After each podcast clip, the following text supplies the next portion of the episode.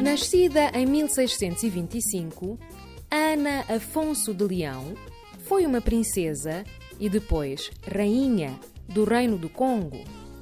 Subiu ao trono em 1669 e o seu reinado foi marcado por lutas internas pelo poder e pela sua ação diplomática, procurando assegurar a paz.